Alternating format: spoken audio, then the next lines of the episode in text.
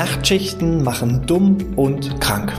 Das ist nichts, was ich mir habe einfallen lassen, sondern das haben österreichische Wissenschaftler herausgefunden und was man jetzt dagegen tun kann. Darum geht es heute im BGM Podcast, der Podcast über betriebliches Gesundheitsmanagement für kleine und mittelständische Unternehmen.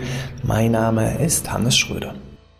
Ja, die österreichischen Wissenschaftler, um genau zu sein, Wissenschaftler der Sigmund Freud Privatuniversität aus Linz, die haben in einer Meta-Analyse herausgefunden, dass zum einen die Gedächtnisfähigkeit des Arbeitsgedächtnisses einfach nachlässt.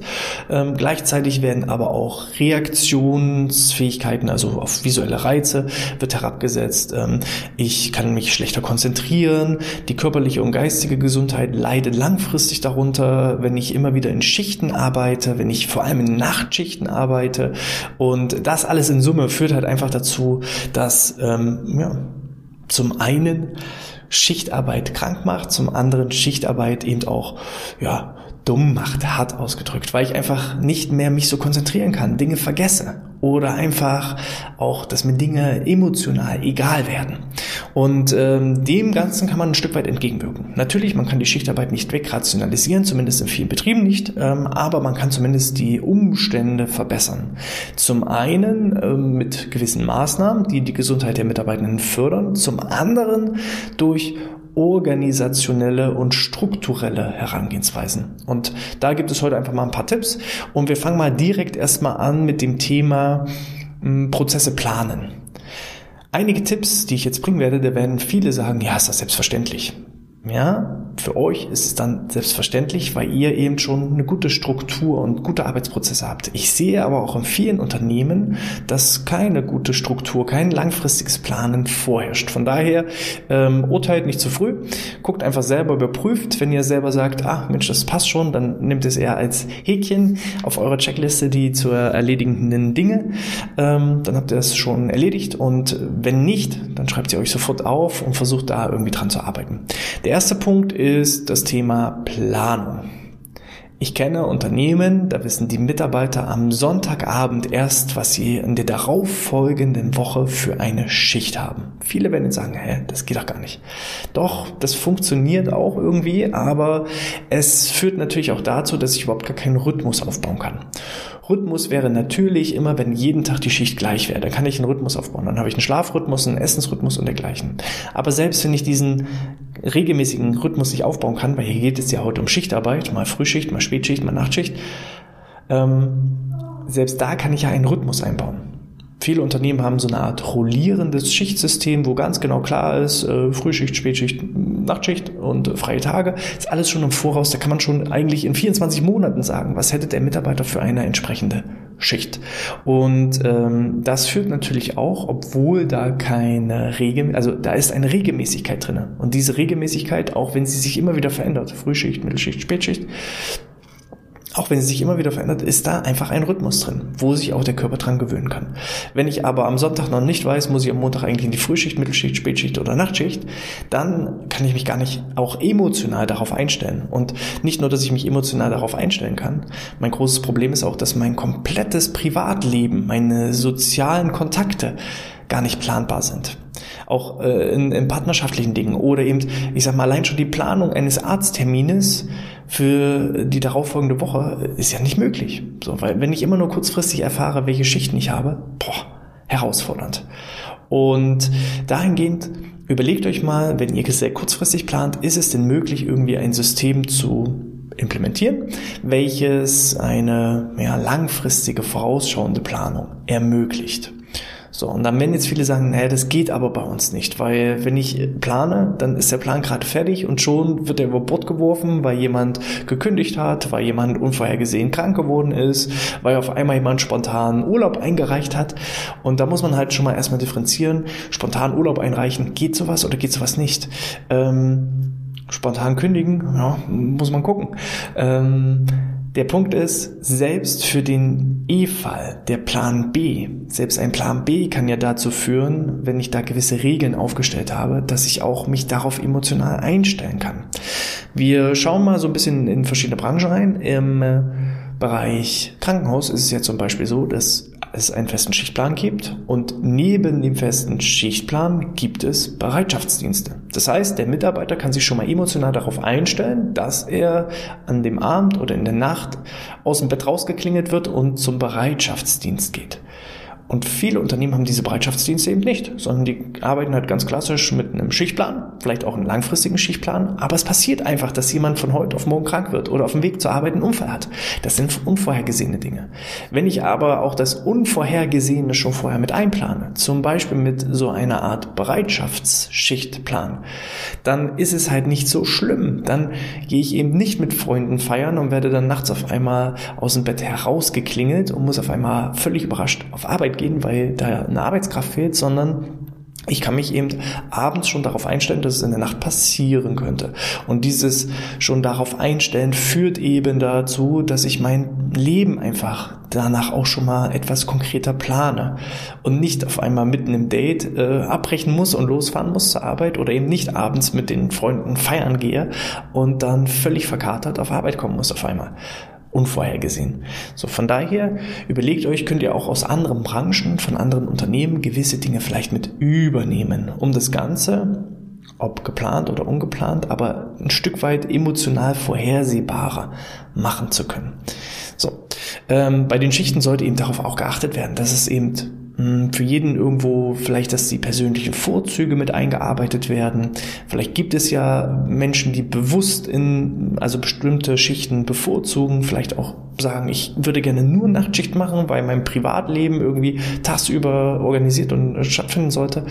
Ähm, ansonsten guckt eben, dass niemand benachteiligt wird. Nicht, dass immer wieder die gleichen Leute angerufen werden soll es ja geben, dass eben Leute auf einmal dann, wenn sie angerufen werden und zur Arbeit kommen sollten, nicht ans Telefon gehen, während andere eben immer ans Telefon gehen. Und die, die dann immer ans Telefon gehen, das sind dann diejenigen, die eben benachteiligt werden und immer wieder dran sind. Und da muss man einfach auch Regeln treffen, falls unvorhergesehene Dinge passieren. Wie ist denn dann die Rangfolge? Wie ist denn die Reihenfolge, die einzuhalten ist?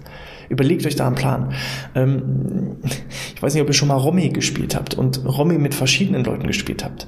Ich habe irgendwie schon gefühlt zehn Varianten von Romy kennengelernt, je nachdem, wo man gerade regional ist. Und äh, wenn dann vorher nicht klar abgesprochen ist, wie funktionieren denn die Regeln, dann führt es immer zu Unstimmigkeiten, dann führt es zu Frust, dann führt es zu Ärger, weil auf einmal jemand, der eine legt schon bei 30 aus, der andere bei 40.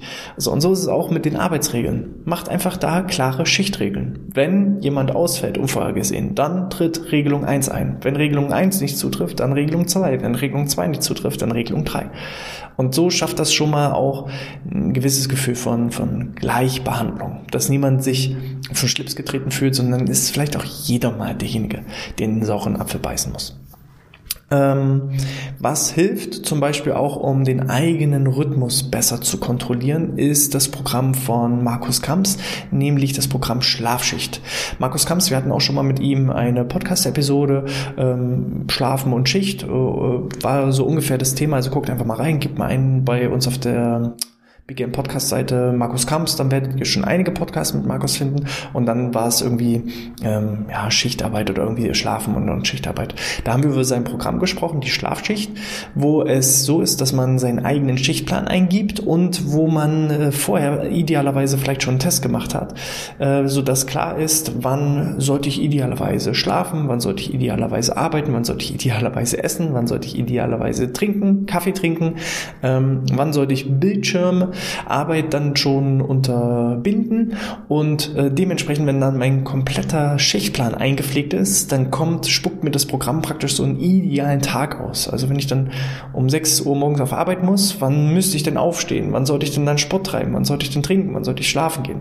Wann sollte ich essen?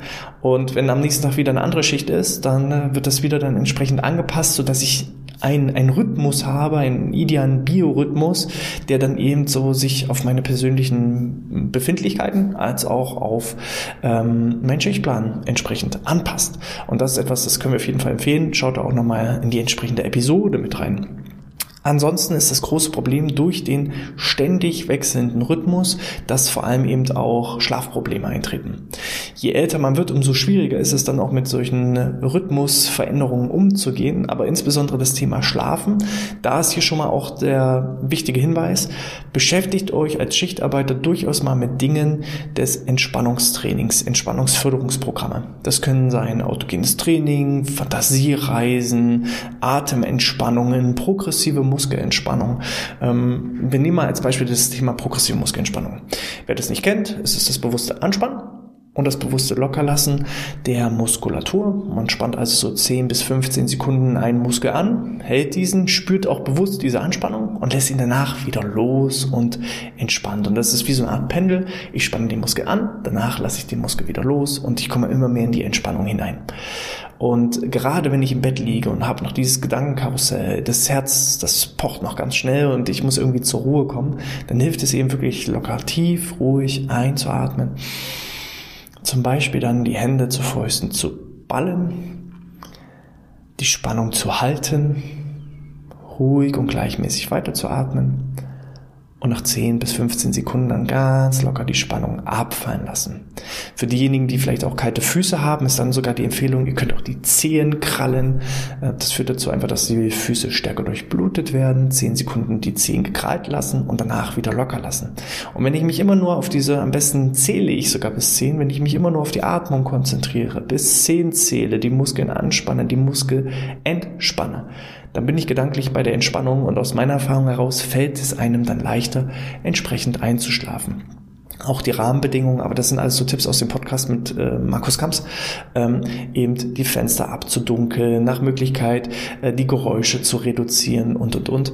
Ähm, schaut da einfach, dass ihr einfach schneller in den Schlaf kommt, da eure eigenen Möglichkeiten findet. Ich habe auch schon von Leuten gehört, die eben immer zum Einschlafen so Hörbücher hören, um einfach so aus diesem Gedankenkarussell der Arbeit rauszukommen und sich dann eher eben in den Schlaf reden zu lassen. Falls dich meine Stimme beruhigt, gerne auch meinen Podcast hören.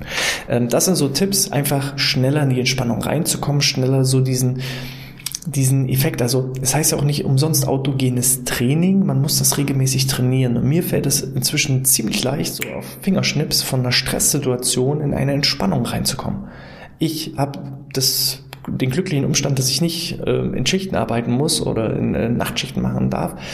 Ähm, von daher kann ich da das jetzt nicht sagen, ob es da auch mir so gelingen würde, aber wenn ich merke, ich bin in Stresssituationen oder mein Herz rast noch ganz schnell und ich will zur Ruhe kommen, dann ist das für mich so ein Fingerschnips und dann schlafe ich relativ schnell ein und komme auch in die Entspannung hinein.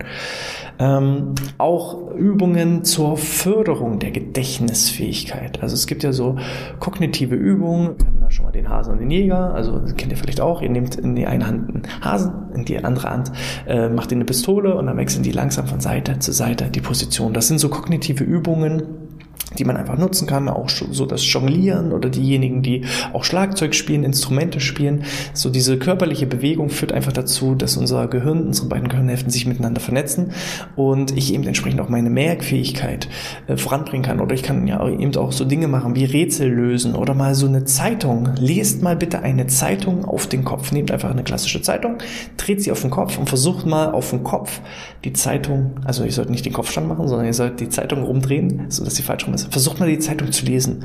Und so wird unser Gehirn einfach wieder gefordert und gefördert und kann sich so eben auch wieder gerade äh, die ver ver verbrauchten grauen Zellen aufgrund der Schichtarbeit, die können dann wieder ja, regeneriert und aufgebaut werden spielt Memory mit den Kindern oder mit den Enkelkindern. Das hilft ungemein.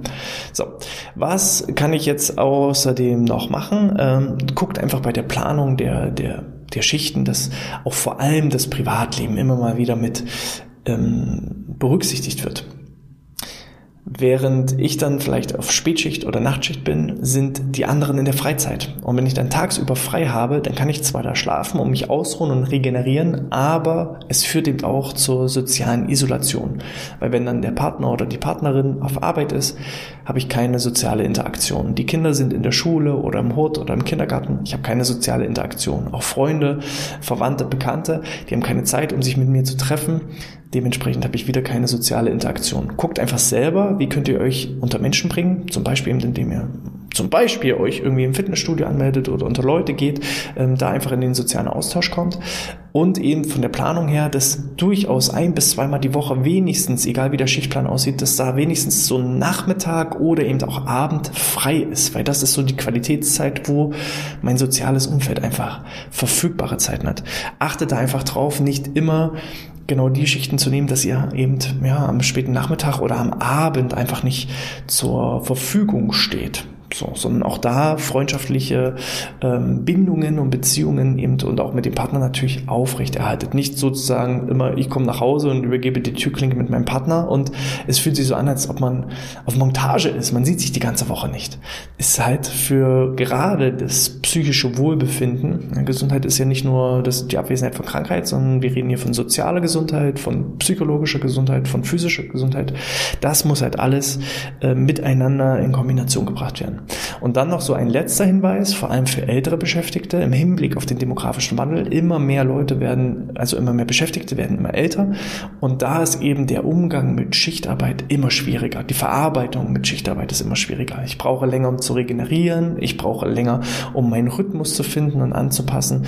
Und ähm, auch da nochmal der Punkt bei der Planung der Schichten. Gucken, Vielleicht ist es eine Lösung, nicht mehr nur Vollzeit-Schichtarbeiter einzustellen. Ich kenne Betriebe, die sagen, nee, wenn wir in Schichten arbeiten, dann nur mit 40 Stunden Kräften. Und sich vielleicht auch mal von diesem Glaubenssatz zu lösen und zu sagen, vielleicht sind zwei 20-Stunden-Stellen auch genauso gut wie eine 40-Stunden-Stelle, weil dann ist die Belastung für den Einzelnen nicht so groß.